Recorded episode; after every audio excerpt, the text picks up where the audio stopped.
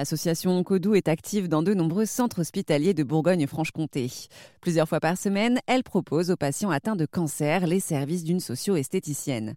Aurélie Fleury est actuellement membre du conseil d'administration de l'association et durant huit ans, elle a pratiqué le métier de socio-esthéticienne. Aurélie Fleury, en quoi consiste le métier de socio-esthéticienne? En fait, une socio-esthéticienne euh, va pouvoir donner euh, les clés aux patients euh, afin de pallier au désagrément que leur apportent les traitements, mais aussi rentrer justement dans, on va dire, dans une démarche de soins avec les autres professionnels de santé puisque tout est lié. on va avoir un échange assez particulier avec les patients puisque on est vraiment dans une petite bulle. On va donc leur donner des conseils lors de la, leur première séance de chimiothérapie. Donc on va avoir un rôle de conseil, un rôle aussi au niveau de leur image, euh, pour pouvoir justement euh, leur redonner confiance en eux, leur redonner une identité, qu'ils puissent justement retrouver une vie sociale extérieure euh, et aussi au sein de, leur famille.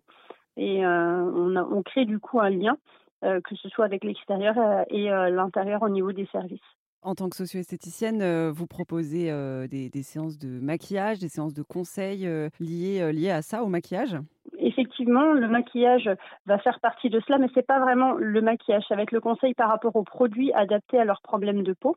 Il faut savoir que les traitements vont, créer euh, des, donc des pertes de cheveux, de cils, de sourcils, mais aussi une modification au niveau de la texture de la peau. Il peut y avoir des éruptions cutanées, des sécheresses cutanées assez, assez importantes, des brûlures au niveau des mains et des pieds. Et de ce fait, on va déjà donner des conseils par rapport aux produits à utiliser, mais aussi effectivement des conseils de maquillage par rapport à une restructuration de ligne de sourcils, par rapport au maquillage des yeux euh, quand on n'a plus de cils. Euh, donc avec des crayons, des, euh, des fards crème, etc. L'association Codou accompagne aussi les patients atteints de cancer avec des professeurs de sport adaptés. Si vous souhaitez faire un don à cette association, toutes les infos sont à retrouver sur rzn.fr.